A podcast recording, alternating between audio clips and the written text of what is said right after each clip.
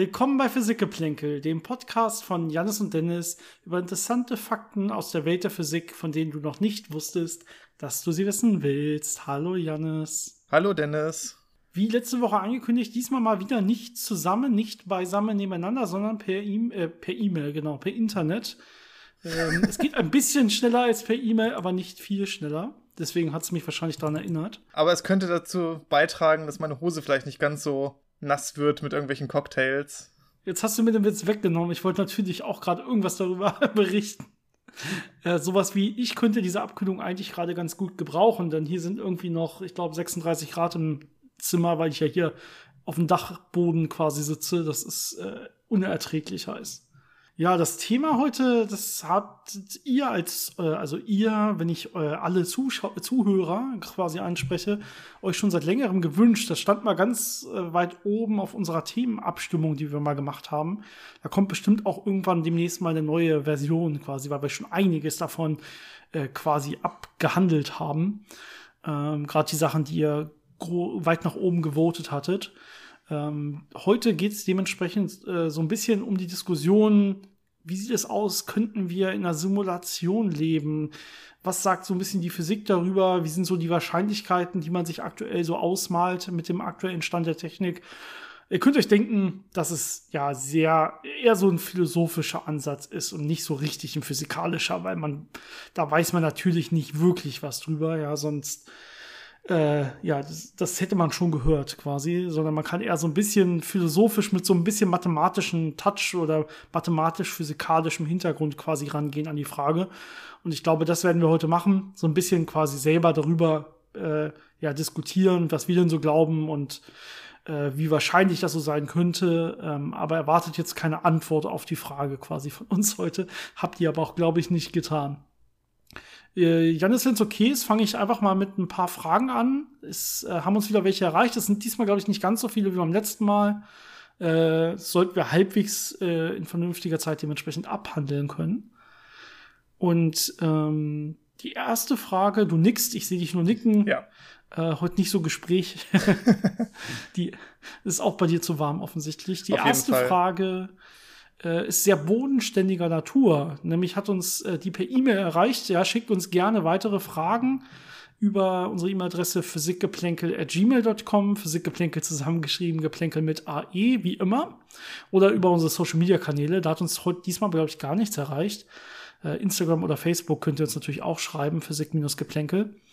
Und die erste Frage kam von Simon, der sagt normalerweise, interessiert er sich eigentlich für die großen Themen, so Richtung Urknall, schwarze Löcher und sowas. Äh, aber die Frage, die, die jetzt äh, sich selber, die er sich selber jetzt stellt, ist, äh, hat er was mit Haushalt und mit Kochen zu tun? Das sind die wichtigen Themen.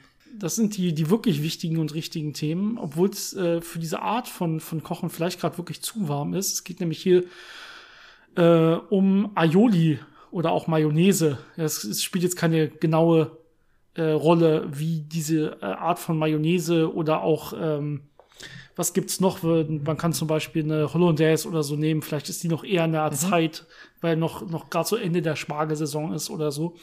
Und zwar ist die Frage, wie kann sowas überhaupt passieren? Ja, wir haben ja im Prinzip irgendwas, wir geben irgendwas Flüssiges dazu, ja, und es wird dann dadurch fest.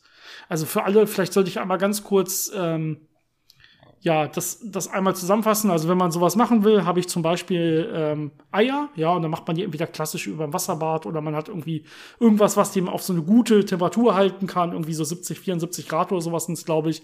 Und ähm, in diese Ei, in diese Eimischung, also man kann die zum Beispiel noch mit Säure oder so mischen, vor allen Dingen aufgrund des Geschmacks, äh, kann man jetzt ähm, kann man jetzt zum Beispiel Butter oder andere Fette geben. Ja, also Öl oder Butter, je nachdem, ob man jetzt Hollandaise will oder eine Mayo will oder was auch immer.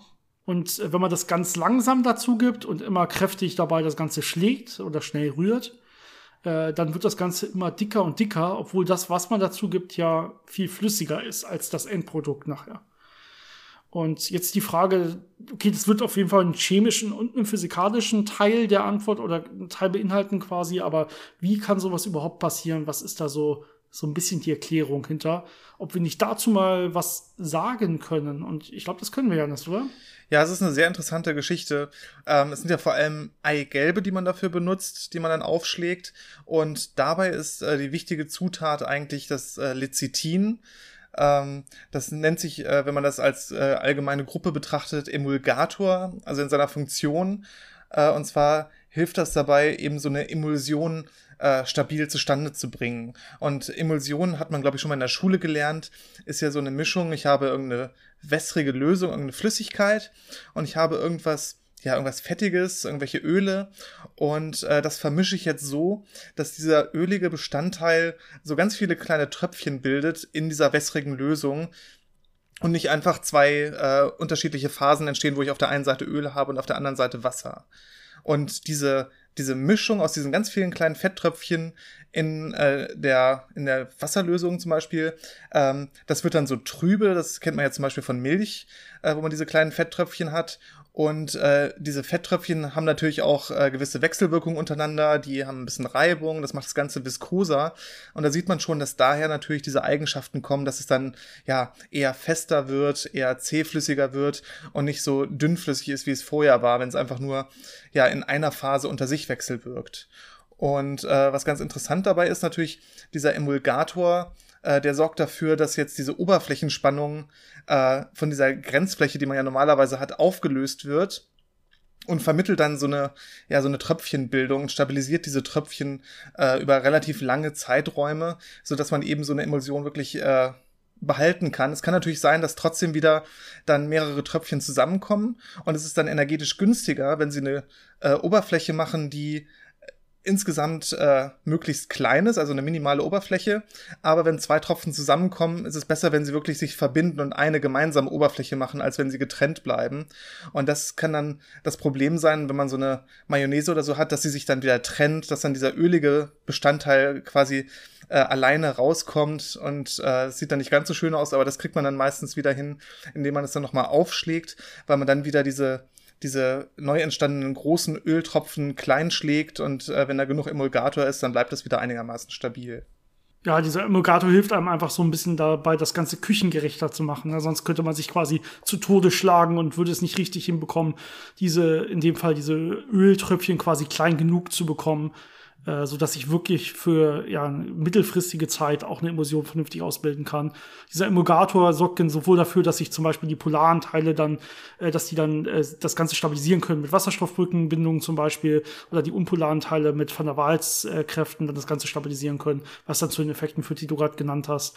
Das heißt, der äh, ja, erleichtert einem im Prinzip, dass man nicht diese eine große Grenzfläche hat, die dann energetisch das günstigste wäre, sondern dass ähm, ja auf kleinen, auf kleinen Flächen hingesehen energetisch günstiger dann immer die Kugelform ist. Ja, und das heißt, wir haben dann diese ganzen kleinen Tröpfchen, die sich nachher bilden. Und kurzzeitig denkt dann das, das System, weil wie die Tröpfchen sich untereinander nicht sehen, nehmen wir eine Tröpfchenform, hier ist schon das Beste.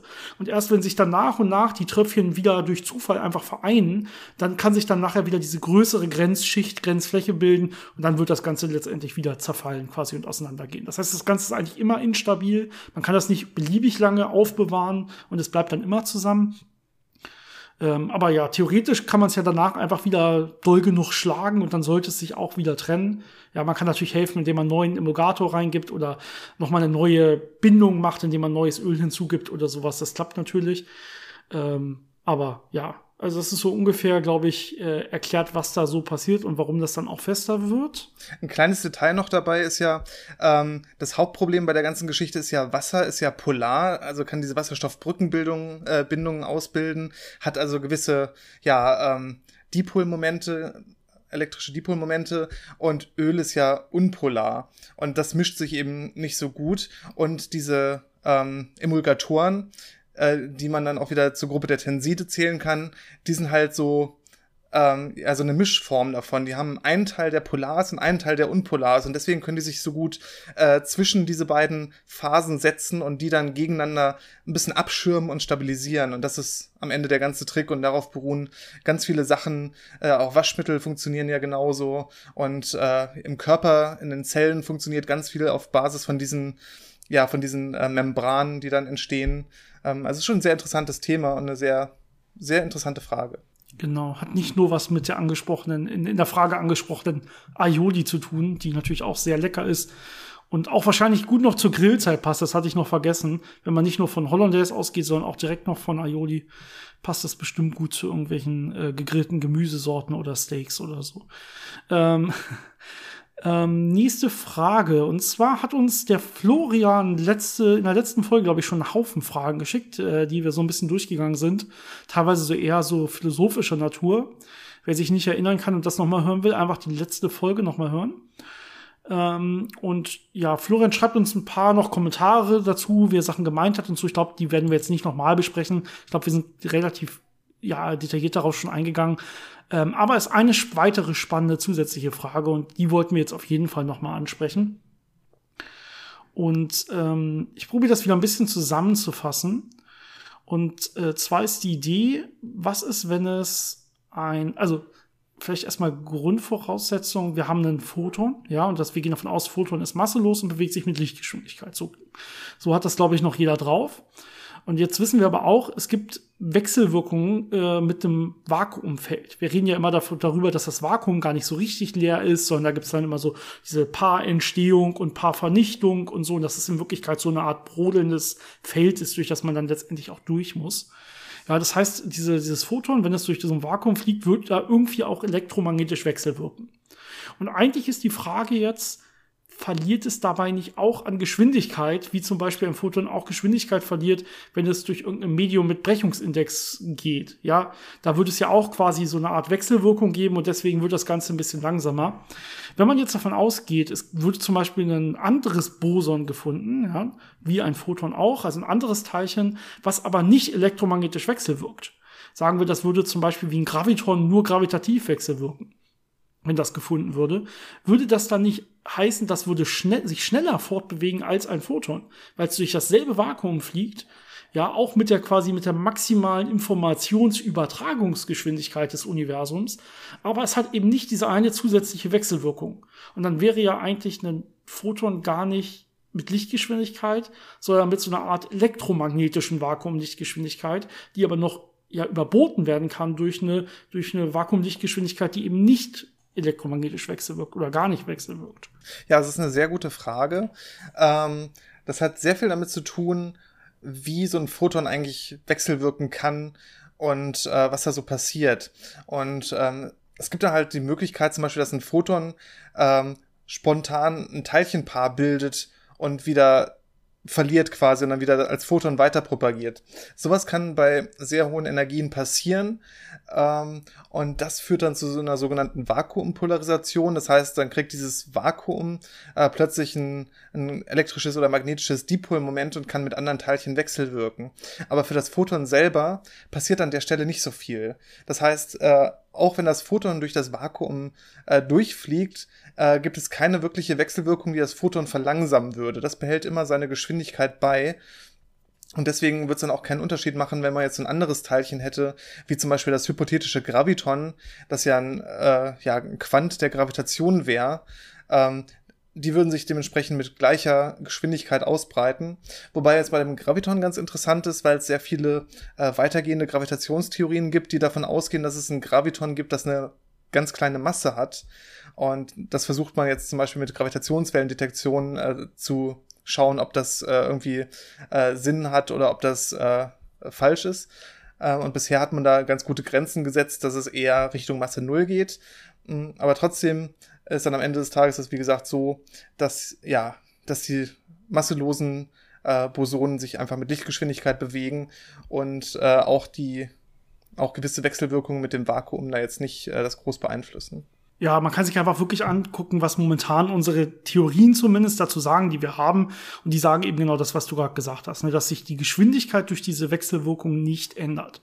Ja, damit sich die wirklich die Geschwindigkeit ändern äh, ja, würde, bräuchte man einen sogenannten Masseterm im Lagrangian, äh, im, äh, im, im QED Lagrangian, also quasi in der in der Quantenelektrodynamik äh, entsprechend jetzt diese diese Umwandlung von einem Photon in so ein zum Beispiel Elektron-Positron-Paar oder sowas und dann wieder zurück in den Photon, die das Ganze vernünftig berechnet. Und diesen Term hat man einfach nicht, weil man ihn auch einfach nicht misst. Ja, also man, man hat beliebig, äh, man hat schon relativ gute Experimente in der Richtung gemacht und bisher solche Massentherme einfach wirklich nicht gemessen. Und das heißt, äh, egal wie stark die Wechselwirkung ansonsten ist, es wird immer mit derselben Geschwindigkeit sich fortbewegen. Äh, nur wenn man noch diesen zusätzlichen Masseterm messen würde, würde es dann auch wirklich langsamer werden können, also kleiner als Lichtgeschwindigkeit. Ähm, ja, dementsprechend ist das aktuell zumindest die beste Theorie, die wir haben und auch die, die am besten experimentell bestätigt ist. Äh, mathematisch spricht jetzt nicht dagegen, theoretisch so einen Masseterm da reinzuschreiben, ja, und dann würde sich sowas ergeben, aber das müsste man dementsprechend auch irgendwie messen. Das ist einfach nicht der Fall. Man kann das so ein bisschen umgehen. Man kann ja aus einem äh, Photon ein Teilchenpaar erzeugen, wenn man äh, zum Beispiel an einem Atomkern äh, das vernünftig entlang äh, schickt, dass äh, Impulserhaltung auch gewährleistet ist. Ne? Dann kann man ja, wenn man hochenergetische Photonen hat, wirklich äh, zum Beispiel Elektronen, äh, Positronpaare erzeugen. Und wenn man die jetzt relativ weit propagieren lassen würde und dann wieder zusammenführen würde, dass sie wieder ein Photon bilden. Und dann sich vorstellen würde, dass das Photon, was am Anfang dieses Paar erzeugt hat und was am Ende rauskommt, das gleiche wäre, dann hätte es effektiv natürlich seine Geschwindigkeit verringert. Ähm, aber das ist ja dann genau das gleiche wie mit dem Brechungsindex. Da hat man Zwischenschritte, äh, die natürlich ein bisschen, ja, wie soll man das sagen, von außen dazugekommen sind. Aber die eigentliche Propagationsgeschwindigkeit von dem Photon war trotzdem wieder das gleiche. Genau, du hast im Prinzip ja den Brechungsindex mehr oder weniger beschrieben, so ein bisschen zumindest. Ähm, ja. Okay, aber das ist auf jeden Fall eine spannende, gute Frage. Und im Bereich der Vakuumdoppelbrechung, da wird ja auch gerade erst noch groß geforscht. Also da ist noch nicht das letzte Wort gesprochen, ob es sowas gibt oder nicht gibt und wie stark das Ganze ist und so weiter. Das muss alles noch oder wird alles zurzeit erforscht und da werden im Laufe der nächsten 10, 20 Jahre auch noch sehr, sehr viele Experimente aus dem Boden kommen. Das wird ein spannendes Forschungsthema. Wenn es da irgendwann Neuigkeiten gibt, sprechen wir es hier natürlich auch an. Das ist nämlich wirklich ein spannendes Thema, was uns auch selber, glaube ich, äh, privat sehr interessiert. Janis nickt mhm, nur. Genau. Ähm, das ist mal gut für einen Podcast, wenn man nickt übrigens. das, ja, das, das muss man dann halt fühlen oder hören, das Nicken. Das ja, ich würde sagen, das waren die Fragen soweit. Wir gehen rüber und äh, diskutieren einfach ein bisschen offen weiter, weil wir haben ja diesmal keinen so physikalischen Fahrplan, wo wir irgendwas erklären könnten oder so. Ähm, großes Thema. Können wir, leben wir in einer Simulation? Könnte es sein, dass wir in einer Art Computersimulation leben? Wie könnte so eine Art Simulation überhaupt aussehen? Ähm, es gibt so ein, und das ist uns so ein bisschen aufgefallen, als wir so ein bisschen probiert haben, darüber ja, nachzulesen, wenn man so will. Es gibt einen riesigen, wirklich einen theoretischen Unterbau, der sich damit auch schon seit längerem beschäftigt hat. Ja, so natürlich sowohl in der, in der äh, Computer, IT-Technik oder von der, von der KI-Seite, wenn man so will, wie sehr kann sowas überhaupt möglich sein und so. Ähm, aber dem, den Teil meine ich gar nicht, sondern ich meine jetzt hier wirklich so die, die mathematische Seite, also so Wahrscheinlichkeitsrechnung, äh, die jetzt einfach sagt, wie, was wissen wir über unsere Natur und wie, wie wahrscheinlich ist es dementsprechend zum Beispiel, dass wir in so einer Simulation leben würden. Ja, aber auch dann die physikalische Sichtweise einfach so, die dann mit ja, deterministischen Universen zu tun hat und Quantenprozessen und wie man die simulieren kann und so weiter. Und das Ganze ist ganz schön komplex und ich glaube nicht, dass wir in diese volle Komplexität heute einsteigen können, sondern das wird eher wirklich so ein bisschen philosophischer. Wir werden aber so ein bisschen daran langkratzen, würde ich sagen. Das ist eher so das. Also für, für euch, wenn da einer ein bisschen tiefer drinsteckt in dieser Materie, hat er wahrscheinlich, wird er wahrscheinlich weniger mitnehmen von der, aus der heutigen Folge. Das ist einfach so. Aber alle anderen werden hoffentlich viel Spaß haben. Ja, es gibt da interessanterweise viele Ebenen, auf denen man da diskutieren kann, je nachdem, was man als äh, Voraussetzung annehmen kann oder was man als Voraussetzung annehmen muss, wenn man voraussetzt, dass wir möglicherweise in einer Simulation leben. Ähm, also das sind ja unterschiedliche äh, Ansatzpunkte. Man kann ja sagen, äh, das, was wir so als Logik kennen und das, was wir im Universum sehen und das, was wir an äh, technischen Möglichkeiten kennen und extrapolieren können, die man zum Beispiel bräuchte, um so eine Simulation zu machen, also äh, wie viel Rechenleistung brauche ich, um ein ganzes Sim äh, Universum zu simulieren und zwar wirklich im Detail bis auf äh, atomare Ebene herunter, bis auf Elementarteilchen und Quantenmechanikphänomene. Ähm, das, ist, das kann man sich ja vorstellen, dass das wahnsinnig große Rechenleistungen sind, die auch sehr großen Energiebedarf haben. Und ähm, Jetzt könnte es natürlich aber sein, dass wir schon in einer Simulation leben und deswegen diese Gedanken und Voraussetzungen falsch sind, weil in der realen Realität und nicht in unserer simulierten Realität ganz andere äh, Gesetzmäßigkeiten herrschen oder einfach andere, ja, äh, Ressourcen zur Verfügung stehen. Ähm, also das sind einfach so Sachen, wo man schon sehr schnell am Anfang merkt, dass man da äh, ja. doch in sehr viele Probleme reinlaufen kann, wenn man darüber versucht nachzudenken und dann, ja, je nachdem, auf welchem Level man sich gerade da bewegt. Ja, also vielleicht ist unsere simulierte Physik gar nicht, hat gar nichts im, im ferntesten mit der realen Physik quasi zu tun. Ne? Wo dann die Frage, ob wir in einer Simulation äh, leben, natürlich ganz schnell beantwortet wäre. Dann wäre es ja ja. Ne? Dann, dann würden wir offensichtlich in einer Simulation leben. Äh, das ist zumindest, dann wissen wir nicht, wie sie aussieht und so und was ist, was, zu was sie imstande ist, aber wir wissen zumindest, wir würden in einer Simulation leben. Mit der Frage hat sich theoretisch Natur 2003 äh, ein gewisser Nick äh, Bostrom mal beschäftigt und der hat eine Abhandlung geschrieben, die heißt Are You Living in a Computer Simulation? Und ähm, das erzähle ich, weil ja der so ein so ein wichtiges äh, so ein wichtiges Simulationsargument im Prinzip äh, hervorgebracht hat, äh, wo man mittlerweile logisch quasi festgestellt hat, dass es in sich schlüssig ist und das mittlerweile auch äh, quasi nehmen kann, um dann da mathematisch zum Beispiel Wahrscheinlichkeiten äh, mit zu berechnen. Und das äh, nennt man einfach die Simulationshypothese. Ja, wenn ihr es nochmal nachlesen wollt, einfach auch bei Wikipedia zum Beispiel oder so. Äh, Gibt aber auch wirklich richtige Paper drüber und so weiter. Und zwar nicht nur wenige, sondern, sondern sehr, sehr viele, die sich mit sowas beschäftigen. Und im Prinzip äh, hat äh, Bostrom hat äh, drei Möglichkeiten aufgestellt. Und äh, die Aussage ist, dass mindestens eine dieser drei Möglichkeiten wahr sein muss. Ja, es können mehr als eine wahr sein, das, das sehen wir dann auch gleich, aber es muss mindestens eine wahr sein. Das ist einfach logisch quasi intrinsisch in, diesen, in diesem System hier gegeben. Und äh, ich lese einfach mal diese drei Möglichkeiten vor. Ja, die erste Möglichkeit wäre, die menschliche Zivilisation stirbt sehr wahrscheinlich aus, bevor sie eine sogenannte posthumane Stufe erreicht hat. Also eine Stufe, die dementsprechend dann auch zum Beispiel solche Simulationen erzeugen könnte, dass innerhalb der Simulation dann wieder ähm, ja, Menschen sind, die selbstreflektierend und, und so weiter sind. Das wäre quasi der erste Fall. Also die, die, Mensch, die menschliche Zivilisation kommt nicht so weit. Die wird diesen Zustand nicht erreichen. Ähm, ja, das Schlussfolgerung wäre sowas wie wir leben aber nicht in einer Simulation. Natürlich. Das wäre so im Prinzip die Schlussfolgerung daraus der zweite, die zweite Aussage wäre, der Anteil posthumaner Zivilisationen, die daran interessiert sind, äh, solche Simulationen zu erschaffen. Also Simulationen zum Beispiel ihrer eigenen Entwicklungs-, Entstehungsgeschichte oder verschiedener Variationen davon. Diese, ja, dieses Interesse daran, solche Simulationen zu erschaffen, das ist nahezu null. Ja, das ist hier wichtig, dass man sagt, nicht es ist null, sondern es ist nahezu null oder wahrscheinlich nahezu null. Ähm, ja, also wenn dieses Interesse nahezu null ist, kann man quasi auch sagen, dass die Wahrscheinlichkeit nahezu null ist, dass wir in der Simulation leben. Da ist schon mal dieses Mathematische drin. Ähm, das ist auch nicht null, aber nahezu null. Da sieht man schon, okay, wenn ich nachher irgendwie Wahrscheinlichkeitsrechnung mache, gibt das einen Unterschied. Ähm, die dritte Stufe ist dann natürlich ganz simpel. Wir leben höchstwahrscheinlich in einer Computersimulation. Ja, hier auch das wichtige Wort höchstwahrscheinlich. Wenn man sich nicht damit so beschäftigt, kann man das schnell mal überlesen. Also die, der dritte Fall ist nicht, wir leben in einer Computersimulation, sondern wir leben höchstwahrscheinlich in einer Computersimulation. Eins dieser drei muss mindestens immer wahr sein. Das kann man im Prinzip begründen, ja.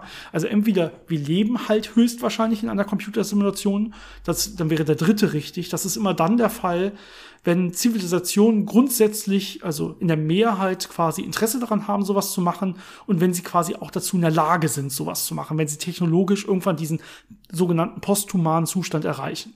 Ja, wenn das passiert, dann wird es werden, werden ja quasi sich diverse Simulationen werden sich bilden oder werden erzeugt, die dann auch in sich zum Beispiel so eine Art geschachtelte Simulation teilweise auch erzeugen können. Also die simulierten Leute könnten ja auch wieder Simulationen erzeugen und so weiter. Ja, und dann wird es irgendwann auf jeden Fall deutlich mehr Simulationen geben, als Nicht-Simulationen. Und dementsprechend ist es zumindest höchst wahrscheinlich, dass wir in einer Computersimulation leben. Ja, wir könnten immer noch in dieser einen oder in, in einer dieser Welten leben, die quasi eine, eine sogenannte Basiswelt sind oder so, wo man quasi keine Simulation ist, sondern man ist quasi der oberste Punkt so einer Simulationsverschachtelung ähm, und man ist quasi der Erste, der so eine Simulation baut. Das kann schon noch sein, aber es ist aber nicht sehr wahrscheinlich, weil es ja, ja viel mehr Simulationswelten gibt als Nicht-Simulationswelten. Dementsprechend wäre dann der dritte Fall richtig. Ja, so kurz gefasst könnte man also sagen, der erste Fall ist, es ist nicht möglich, oder nicht technisch machbar oder nicht, nicht realistisch technisch machbar, so eine Simulation zu machen, weil Zivilisationen nicht lang genug überleben. Der zweite Fall ist ja kurz gesagt, äh, dass das Interesse einfach nicht besteht, äh, Simulationen zu machen, die so komplex sind, dass sie auch ja Bewusstsein oder sowas hervorbringen würden, sondern wie wir das ja meistens machen, vereinfachende Annahmen machen, weil wir Rechenkapazität sparen wollen. Und das dritte ist ja dann, es ist möglich und deswegen ist es auch wahrscheinlich, weil einfach, ja, wenn man das kann, das auch machen würde. Ähm, was ich ganz interessant fand, ist dieses Argument natürlich, dass man, äh, dass jede Simulation dann wieder Simulationen machen könnte. Ähm, ja. Das ist natürlich auch so eine Voraussetzung, die hier gemacht wird, worüber man diskutieren kann. Ähm, wenn ich zum Beispiel eine Simulation machen würde, wo also die so komplex wäre, dann wäre das ja ein sehr, sehr großer Rechenaufwand und Energieaufwand wieder, den ich da reinstecken müsste. Und wenn jetzt diese Simulation selber Simulationen macht, wird ja dieser Simulationsaufwand ja noch viel größer für mich, der es äh, ursprüngliche ja betreibt. Mhm. Deswegen würde ich wahrscheinlich es so zu simulieren versuchen, dass das nicht passiert. Das ist ja genau wie, wenn man irgendwelche Videos hat, in denen Videos laufen, in denen Videos laufen, dann äh, kann es ja auch sehr schnell an Grenzen stoßen. Ja, also es wird auf jeden Fall ja. so sein, dass quasi jede, e, jede neue Ebene an Simulation, also so eine Art Untersimulation, Simulation in der Simulation, wird auf jeden Fall irgendwie mehr, äh, wird weniger Rechenkapazität zur Verfügung haben als die Simulationsstufe drüber. Ja, das heißt, je tiefer ich da quasi gehe, ähm, desto, desto schlechter wird die Simulation. Und deswegen gehen diese ganzen Modelle in Wirklichkeit auch sogar davon aus, dass irgendwann Schluss sein muss, aufgrund dieser Annahme einfach, dass ähm, ja da so eine Rechenkapazität grundsätzlich wahrscheinlich nicht unendlich sein kann, ja, sondern irgendwo ein Ende haben muss, wird es auch irgendwann ein Ende geben äh, bei dieser Verschachtelung, weil irgendwann es wird immer weniger und weniger und weniger, muss automatisch so sein und dann wird auch irgendwann die Rechenkapazität nicht mehr ausreichen, eine so komplexe Simulation zu erreichen. Natürlich, wenn es überhaupt möglich wäre, davon gehen wir jetzt ja hier aus, wenn wir mal den ersten beiden Punkten quasi Glauben schenken. Ja, du hast ja vorhin angesprochen, dass wir eventuell diese, diese Annahmen zum Beispiel der ersten Annahme hier gar nicht trauen können. Also unsere, unsere Schätzung zum Beispiel, wie wir machen, ob eine Simulation überhaupt möglich ist, beruht ja auf der Kenntnis unserer Welt, der Physik, der Quantenphysik, wie weit sind wir, wie schnell wächst so eine Zivilisation ähm, technologisch an und so weiter.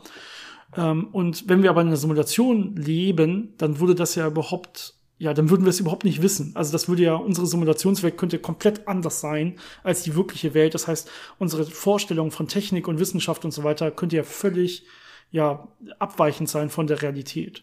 Ja, und dann würde man sagen, okay, aber der, der erste Punkt stimmt nicht, auf jeden Fall. Das, so, so eine Annahme können wir überhaupt nicht treffen. Ja. Und dann sagen wir, ja, aber dann nimmst du ja mit an, dass wir in einer Simulation leben. Nur dann stimmt, nur dann können wir ja so eine, so eine Abschätzung nicht machen. Ja, dann stimmt ja auf jeden Fall der letzte Punkt. Dann stimmt ja auf jeden Fall Punkt drei. Wir leben höchstwahrscheinlich in einer Computersimulation.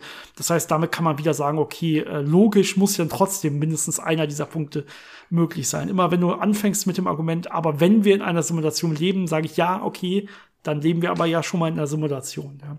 Genauso wie ähm, bei Punkt eins ist ja nicht, äh, eine Zivilisation kann generell äh, sowas erzeugen. Das, das hattest du so ein bisschen so genannt und das ist ein bisschen das, was dahinter steckt.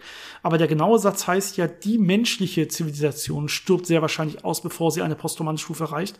Was einfach daran liegt, dass die Frage geklärt werden soll, ob wir in einer Zivilisation liegen. Ja, und dann bezieht man das in dem Fall auch auf die menschliche Zivilisation. Ähm, und daran sieht man aber schon, dass sich hier was tun würde an den Wahrscheinlichkeiten, wenn man das nachher irgendwie versucht zu berechnen, wenn dieser erste Satz sich dreht. Also momentan könnten, könnten wir sagen, wir wissen es noch nicht. Ja, können wir jemals solche, äh, solche, solche Simulationen erschaffen?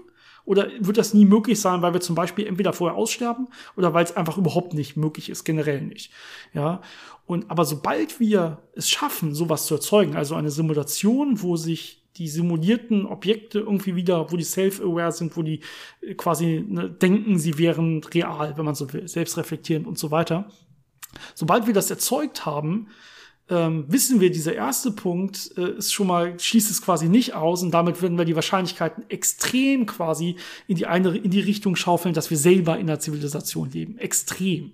Ja, das kann man wirklich ein bisschen mathematisch sagen. Das geht im Prinzip fast von 50-50 und da können wir gleich vielleicht nochmal drüber reden, warum es ungefähr 50-50 momentan ist. Das war jetzt schon ein sehr großer Plot-Twist quasi hier äh, an der Stelle genannt.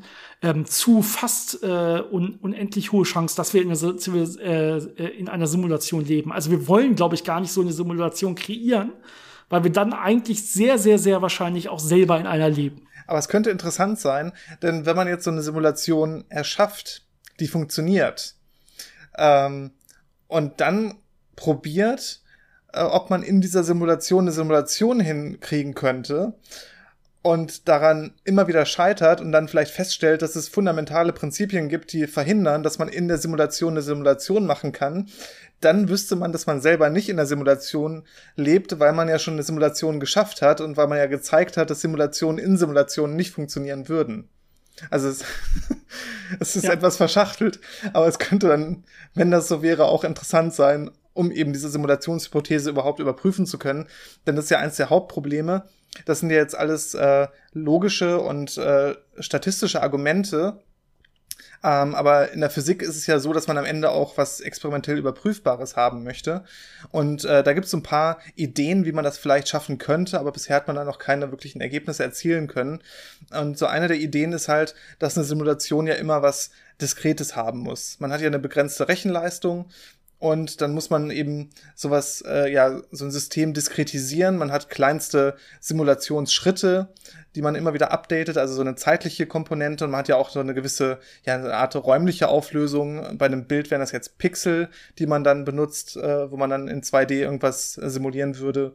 Und dementsprechend müsste es dann auch möglich sein, dass wir äh, eine kleinste Zeiteinheit finden können und auch vielleicht eine kleinste Raumeinheit finden können. Das heißt, wenn der Raum irgendwie äh, quantisiert wäre, so ein Quantenschaum zum Beispiel oder so, könnte das natürlich ein Hinweis darauf sein, dass wir in einer Simulation leben, weil es eben diese kleinste Einheit gibt. Und äh, wenn man extrem genaue Zeitmessungen macht, man ist ja schon mittlerweile bei äh, Attosekunden-Auflösung von physikalischen Prozessen. Das heißt, man kann extrem kurze Zeitskalen untersuchen. Und wenn man da irgendwo findet, dass es da auch so eine Körnigkeit oder so Sprünge gibt und das nicht kontinuierlich ist, dann könnte das auch natürlich ein Hinweis darauf sein, dass da irgendwie was im Hintergrund läuft. Ja, oder zum Beispiel, dass Naturkonstanten äh, zeitweise einfach mal leicht abweichen, wenn äh, irgendwelche Sachen simuliert werden, die wirklich weit, weit weg sind. Also wenn uns irgendwas erreicht, äh, irgendwie äh, ne, 10 Milliarden Lichtjahre weg oder so und wir dann irgendwie da messen, ah, da ist die Naturkonstante leicht anders, aber irgendwie ein bisschen später bei, der, bei derselben Messung ist sie dann wieder da, wo sie sein soll, aber man sieht hier deutlich, okay, statistisch war das wirklich eine Abweichung, die irgendwie nicht erklärbar ist, dann ist das natürlich kein Beweis, aber es könnte so ein bisschen Indiz sein, na, vielleicht gab es da quasi so den, den, den Fehler in der Matrix, also vielleicht wurde da irgendwas schlecht äh, simuliert, wenn man so will. Das klingt so nach, nach einer Simulation, die ich dann gemacht hätte, wenn dann plötzlich irgendwas äh, kaputt geht oder schief läuft. ähm. Ja, genau. Die, die Sache ist, wenn wir es nicht selber schaffen, eine eigene Simulation zu erzeugen, die dazu in der Lage ist, wirklich, wie gesagt, selbstdenkende Lebewesen oder sowas ähm, zu erzeugen, heißt das natürlich noch nicht, dass wir nicht selber in einer Simulation leben. Gerade das, was du gesagt hast, wenn man es nicht schafft, eine Simulation in einer Simulation zu erzeugen, und wir schon in einer Simulation leben, dann sollten wir eben es gar nicht schaffen, eine Simulation zu erzeugen. Weil wir einfach gar nicht zum Beispiel genug Leistung dafür zur Verfügung hätten, weil uns unsere Zivilisations, äh, Simulationsersteller ja gar nicht genug Leistung quasi zur Verfügung stellen. Das ist dann wieder derselbe Punkt. Ne? Und dann sieht man schon, okay, dann wüsste ich eigentlich gar nicht, wo es hingeht. Dann wäre die Chance wahrscheinlich so, wenn ich gar nichts weiß, 50-50. Ähm, wenn ich jetzt keine verschachtelte äh, äh, Simulationswelt hätte, sondern nur dieses, man kann maximal so eine Tiefe gehen oder so, dann wäre es so ungefähr über 50 Prozent. Und dann kann man sich angucken, wie sieht das aus, wenn man das jetzt aber verschachteln könnte. Ja, und dann gibt es irgendwo immer Enden. Also es gibt irgendwo immer den, die eine Simulation, wo man sagt, da reicht jetzt die Kapazität nicht mehr aus, dass man selber noch eine weitere Zivilisation gründet. Ähm, aber vielleicht äh, irgendwo anders reicht es noch weiter aus. Oder irgendwo anders gibt es noch eine neue, reale Zivilisation, die eine neue Simulation erzeugt, die dann wieder so einen Strukturbaum hat oder so. Und dann kann man jetzt mit Wahrscheinlichkeiten spielen, wie sieht denn das aus? Wie sind denn diese äh, Wahrscheinlichkeiten, dass so eine Zivilisation das schafft? Und dann, äh, wie viele ja, unterstehende Simulation wird sie so erzeugen. Gott, ist das alles wirr, ich, wenn ich mich hier selbst reden höre.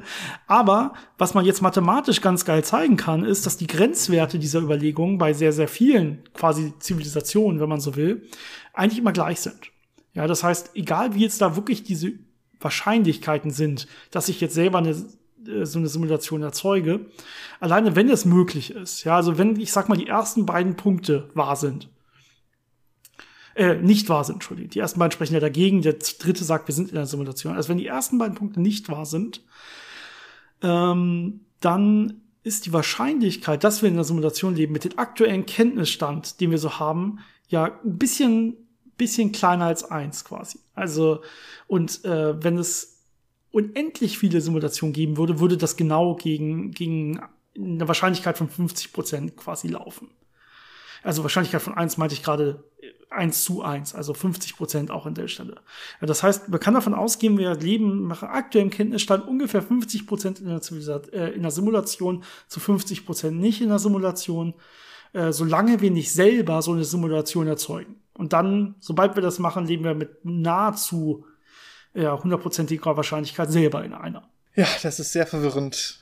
Aber ist wie gesagt ein spannendes, äh, sehr interessantes Thema, das ja auch schon öfter in Filmen aufgegriffen wurde. Ja, Matrix zum Beispiel. Wobei da war es ja nicht so nicht direkt nur eine Simulation, sondern es war ja wirklich auch, dass die Menschen außerhalb dieser Simulation lebensfähig oder, oder Lebewesen waren. Äh, das ist ja nochmal was anderes. Hier geht man ja davon aus, dass wirklich das gesamte Universum simuliert ist. Das heißt, dass es keine ja. eigenständige Existenz hat, oder? Oder gibt es da auch noch? Ja, es gibt, ja, es gibt, glaube ich, auch hier so zwei oder drei verschiedene Arten davon, wie man, wie man sich das vorstellen kann. Das eine ist das, äh, was du gerade gesagt hast, das ganze Universum ist quasi simuliert und alle Lebewesen, wenn man so will, da drin. Ja, Lebewesen jetzt hier in Anführungszeichen. Ähm, alle simulierten, selbstreflektierenden, äh, ne, äh, simul äh, ja dann doch Lebewesen oder so äh, oder Objekte in dieser Simulation ähm, sind dann halt simuliert. Aber man könnte ja auch sagen, man selber ist nur simuliert. Das eigene Gehirn ist quasi nur simuliert. Also es kann jetzt zum Beispiel sein, dass nur ich, jetzt wo ich hier rede, gerade simuliert bin und alles andere ist gar nicht real. Ja, also ich habe hier gar nicht wirklich einen Körper und ich sehe auch gerade nicht wirklich Janis auf dem Bildschirm vor mir und ich mache auch nicht wirklich einen Podcast. Das ist quasi alles nur simuliert. Ja, das ist dieses, diese Frage nach der Realität und ist das nicht in Wirklichkeit alles nur eine Simulation, in der nur ich drin stecke und nicht die anderen auch noch involviert sind quasi. Das kann man sich natürlich auch, äh, die Frage kann man sich natürlich auch stellen. Ähm, und ja, da hätte ich dann auch nicht so richtig was von, wenn dann jetzt irgendwelche anderen sagen, sie hätten so eine Simulation erzeugt, die Simulation erzeugen kann, wenn ich nicht selbst beteiligt war. Weil das ja wieder irgendwie, ja, das, das, das hilft mir dann nicht weiter, das kann ich dann glauben oder nicht glauben.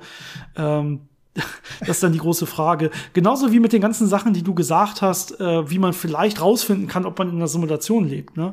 Wenn das klappt natürlich auch nur, wenn der, der die Simulation erstellt hat, ähm, auch will, dass ich es weiß. Na, ansonsten könnte er ja vielleicht einfach immer meinen, sobald ich so ein Experiment gemacht habe und rausgefunden habe, hey, wir leben in einer Simulation, könnte ja mein Gedächtnis so manipulieren, dass ich das doch nicht mehr weiß oder so. Ach, ja, deswegen wär, gehen meine Experimente easy. immer kaputt. Das ist die Erklärung. Also das wäre das wäre dann kein Problem. Ne? Ich glaube, wir sind da an der Stelle dann auch auf einmal ganz spontan quasi ganz, ganz nah an der Religion, ne? wenn man so weit nachdenkt. Mit da ist irgendwer, der entscheidet und so und äh, der hat das alles erzeugt und so. Da kommt man natürlich ganz groß, ganz schnell in solche Grenzgebiete. Äh, dann würde es ja sowas fast wie einen Gott geben, wenn man das so nennen will. Ja, irgendwas, was alles erzeugt hat. Dann kann man doch sagen, ja, ist das denn jetzt etwas, was wirklich alles immer überwacht? Ja, und dann wirklich meinen Gedanken quasi ändern kann, wenn ich es quasi rausgefunden habe? Oder ist das was, was quasi die Simulation im Keller wurde bei dem einmal angeschmissen und seitdem lässt er es einfach laufen und interessiert sich nicht mehr dafür, wenn man so will. Ne? Es kann natürlich beides möglich sein, aber in beiden Fällen wäre ja irgendwie etwas da, was uns simuliert hat. Und das ist dann schon sehr nahe, zumindest der Vorstellung von, von Göttern, wie sie viele der Menschen haben. Also da, da wird es dann wirklich interessant. Ich glaube, am Ende des Tages stellt sich dann raus, dass das eine Simulation ist, die einfach nur deswegen läuft, um Bitcoin zu meinen in irgendeinem übergeordneten Universum. ähm, das wäre ein bisschen traurig. Ja, wir werden nur dazu gezwungen, ganz viel Sport zu machen, um äh, nicht fett zu werden, äh, weil das viel äh, Rechenleistung quasi beansprucht, des, dem ah. System gegenüber und das erzeugt dann umso mehr Bitcoin in einem anderen Universum. Ich, vielleicht breche ich dann, ich, ich protestiere. Ich halte mich da einfach raus, mache weniger Sport, dann sollen sie sehen, was sie davon haben. Sehr gut. Aber es ist schon ist ein interessantes Thema, weil es eben diese ganzen Grenzbereiche beinhaltet. Also man hat so ein bisschen Physik, ein bisschen Mathematik, Stochastik, ähm, aber man kommt eben sehr schnell auch in so einen religiösen Bereich rein oder auch in so einen ja sehr stark philosophischen Bereich, eben diese ganzen Fragen mit, äh, was ist Realität und äh, gibt es eine objektive Realität außerhalb meines Kopfes oder nicht, ne? Und diese ganzen Sachen, die ja schon viel durchdacht wurden. Ja, Also diese Stochastik ist wirklich deutlich anspruchsvoller, als man das jetzt glaubt. Also wir haben jetzt ja gesagt, okay, die Chance ist einfach 50-50 letztendlich, weil, weil wir es nicht wissen, wenn man so will.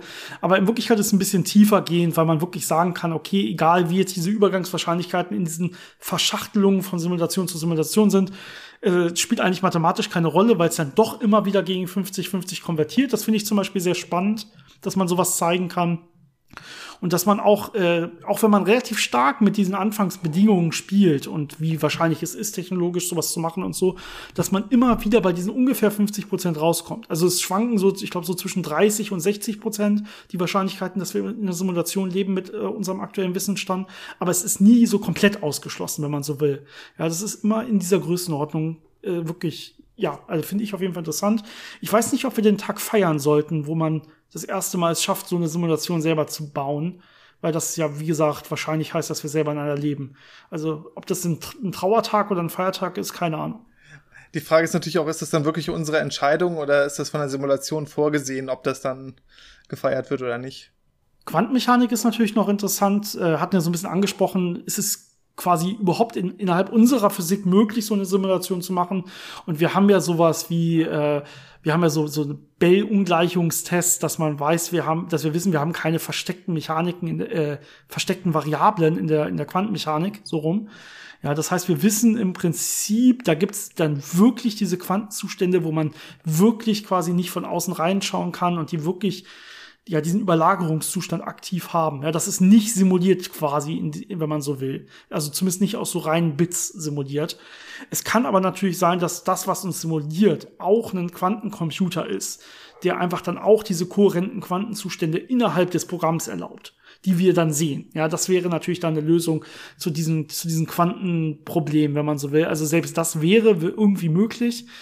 Ähm, ja, also das selbst solche Sachen kann man sich natürlich überlegen, wie wahrscheinlich ist es dann, aber man kann es dann nicht komplett ausschließen, dass man doch in der Simulation lebt.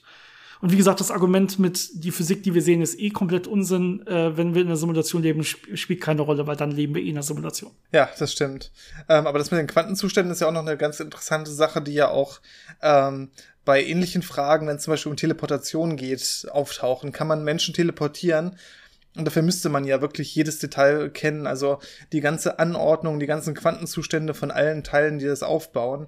Und ich glaube, daran sieht man schon, wie wahnsinnig äh, groß die Rechenleistung sein müsste, um sowas eben wirklich so simulieren zu können. Wir können ja wirklich überall reingucken. Wir können ja jedes einzelne Elementarteilchen uns angucken und vermessen. Und das müsste ja alles von dieser Simulation bereitgestellt werden. Also es wäre schon ein wahnsinniger Rechenaufwand, den wir uns, glaube ich, nicht ja. vorstellen können bisher. Äh, deswegen, da, da, müsste noch einiges passieren, bis die Menschheit dazu in der Lage wäre, ähm, sowas zu schaffen, ja. denke ich. Also technisch ist man so, so, so, so weit von sowas entfernt. Ja, also das, man weiß ja, wie gesagt, nicht mal, ob das überhaupt auch nur ansatzweise möglich ist. Man weiß ja noch nicht mal so richtig, was es überhaupt bedeutet, diese Self-Awareness und dass man, ne, dass man äh, dass man wirklich ein, ein lebendes, denkendes, fühlendes Lebewesen ist. Man weiß ja noch nicht mal genau, was das überhaupt bedeutet.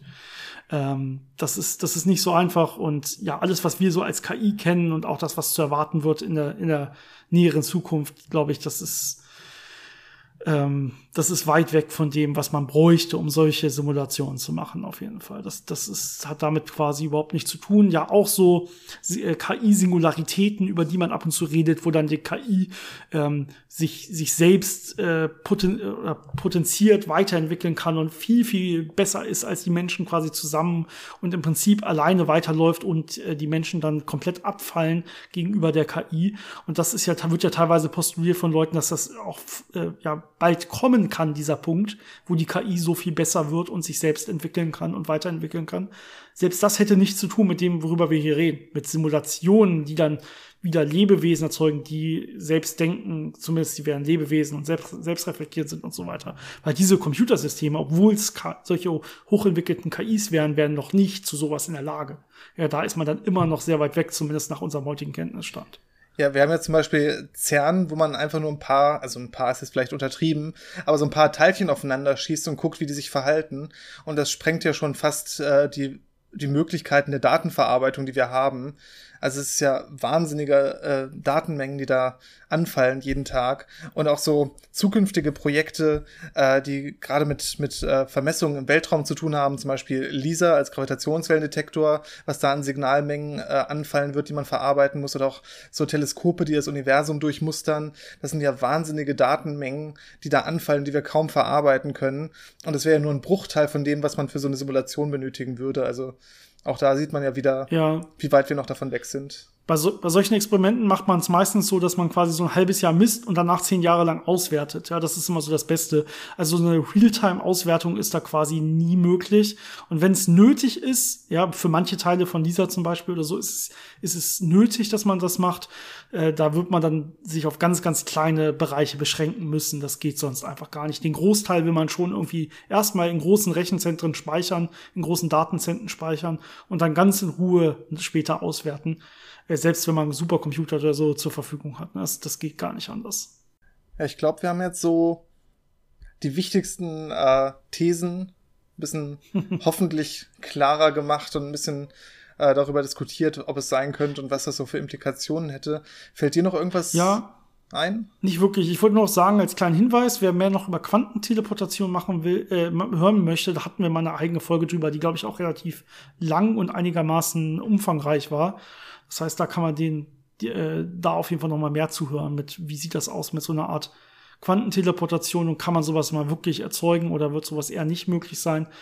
Und äh, irgendwann hatte die Forschung ja auch mal äh, quasi festgestellt, dass äh, wenn man dann einen Menschen teleportiert, also Quanten, mit Quantenteleportation, äh, Teleportation, also die komplette Wellenfunktion des Menschen quasi, dass das dann, das, das was da wieder rauskommt, also was irgendwo hin teleportiert wird, dann der wirkliche Zustand ist, der wirkliche Mensch.